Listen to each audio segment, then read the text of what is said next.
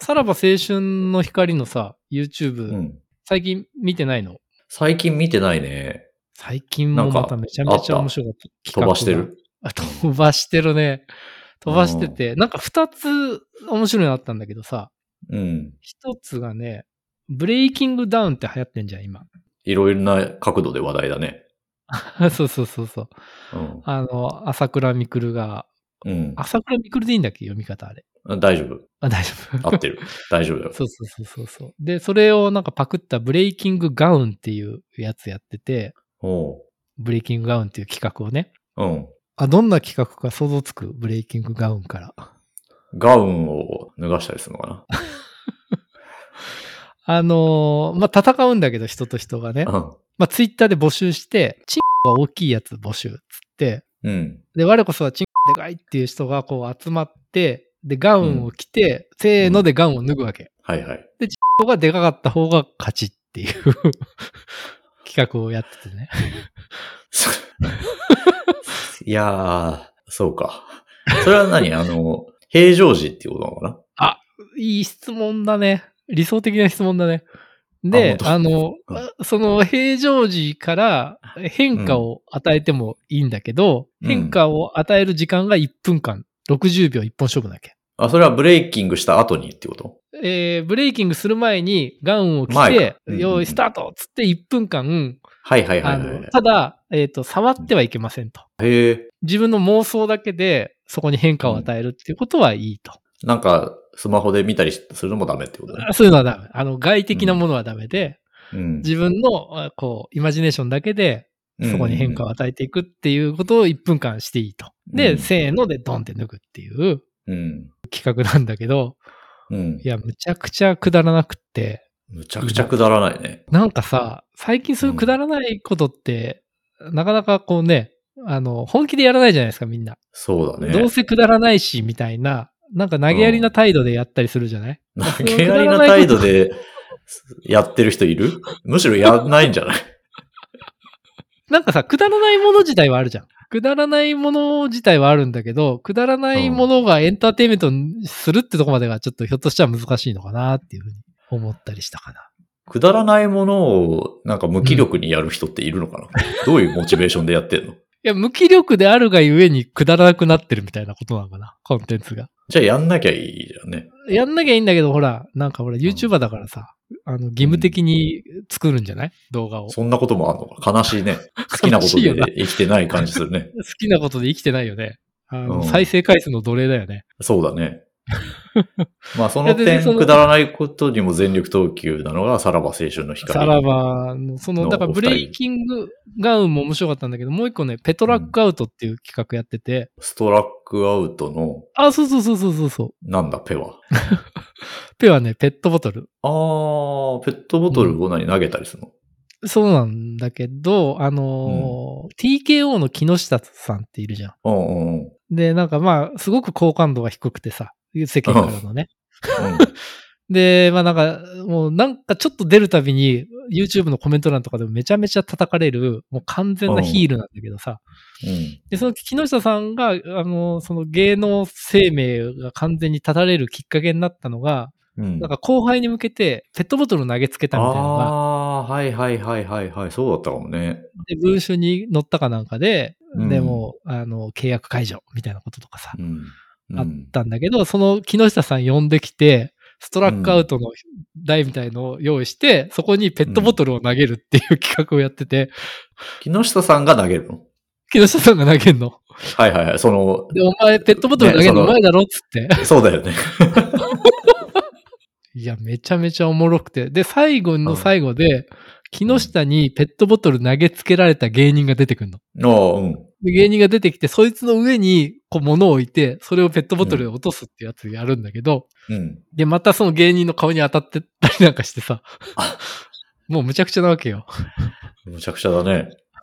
いや、それ面白かったな、ペトラッカーとは。すげえなすごいなと思ってさ、なんか、うんあのーさらばの何が面白いのかなと思った時にさ、やっぱ、うんなんか、地上波っぽいんだよね、ちょっと。あああ、往年のそう、昔の。で、失われ大好たきな地上波が。昭和のやっぱねり。。そうそうそうそう。そこにあるなと思ってね、うんその企画の作り方とかさ、うんやっぱり面白がり方とかがさ、なんだっけ、エピソード17ね。そうね深夜番組、談義で話したような。そうそうそうそう、失われた地上波を求めてっていうね、さらばにある。のやつとかって、あの、まあ、もちろん、物は出してないにしても、YouTube のなんかに引っかかったりしないのかね。ねえ、見えなければ何でもいいのかね。見えなければいいんじゃないすごいよね。いや、だからそのさらばで言うとさ、芸能人薬物じゃんけんみたいなやつとかさ、ああ、そうだね。そう、あとは花田雄一イントロドンとかさ、花田雄一イントロドンは別にいいんじゃない何も引っかかいらやない。なんかその、い や、引っかかるかどうかっていうよりかは、なんつうの、面白がり方がさ、いや、いいなあと思っのて、そうだね。いい部分がね、残ってんなって感じがして。それがいい部分なんですかね。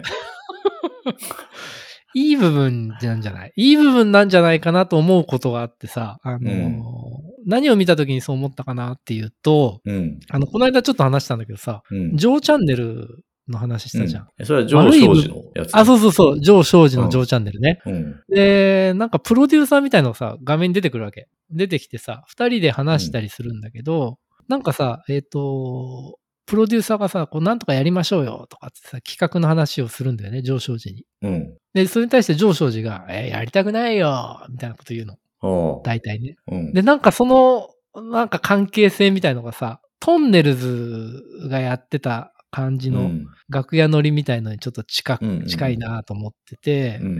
で、なんか、プラス、なんかその権力勾配っていうかさ、弱いプロデューサーと、なんかそれに、こう、傍若無人なタレントみたいなさ、うん。うん。うん。構造がなんかあって、うあ、んなんかこの嫌いな感じの地上波の匂いするなと思ってさ、昔の ね。そうだね。だかうら、んそういうのはちょっとなんていうか排除された感じあるよね。そういうの排除された感じあるじそゃ。うんいうものをみんなもう見たくないっていうのがはっきりしてる感じあるよね。そうそうそうそうそう今ね。そうそうそう。それをなんかさ、上昇時とか多分、その年代もあるんだと思うんだけどさ、多分昔のテレビとか好きなんだと思うんだよね。うんで。そういう感じの、その権力勾配見せて面白がるみたいな、うん。感じがちょっと残ってんのが、いまいち、ジョーチャンネルが伸び悩んでる理由なんじゃないかなっていうふうに分析したと。さらばはただくだらないだけで、そううん権力勾配とかは特にないし、どっちかというと弱いものの味方だったりするのかな。そうそう、それでなんか、さらばもさ、プロデューサーとか出てくるんだよね。あの、うん二人、よく出てくる人いるんだけど、うなんかそれがなんかその、なんだろうな、演者の下僕になってるみたいな感じもなくてさ、みんな仲良くやってんなみたいな、横並びで。そういう感じもなんかちょっと今っぽいのかなっていう気はするけどね。なるほどね。なんかふんぞり返るタレントとペコペコするスタッフみたいなさ、見たくないじゃん、もうそういうの。まあ、さらばもさ、そうななんか、ね、 ちょっとなんていうか、すねに傷ある感じじゃんそうそうそうそうそうう。そう。んそれも含めてちょっとなんか謙虚な雰囲気とかもあるのかもしれなういね。ん。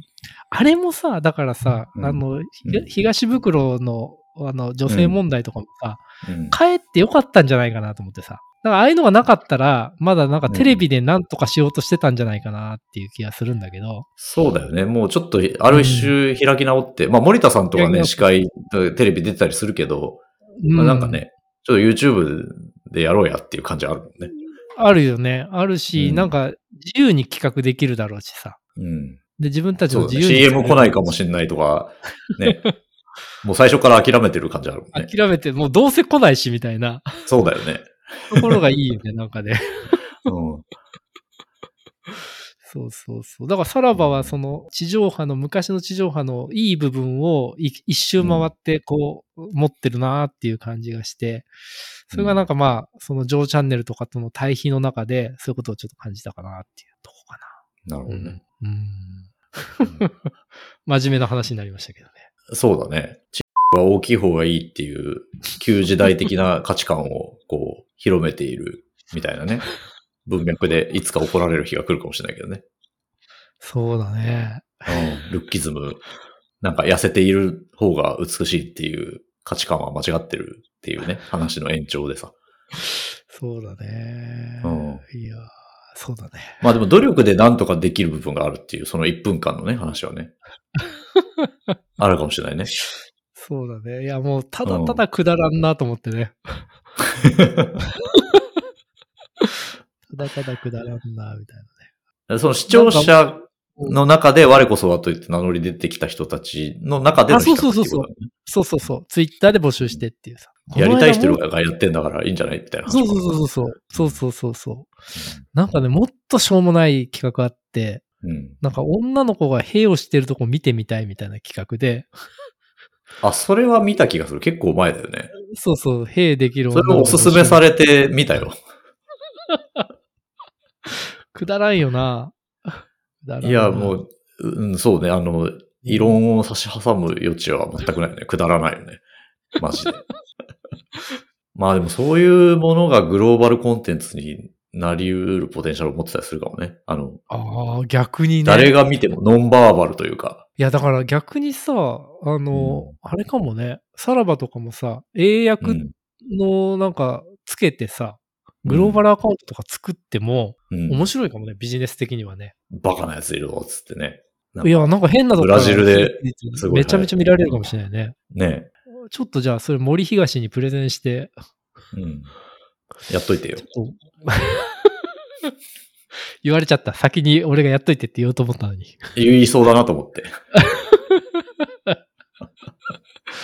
じゃあね、あの、送っとくわ、お便りを。うん。これ絶対いけると思うんですよね。つって送ってきます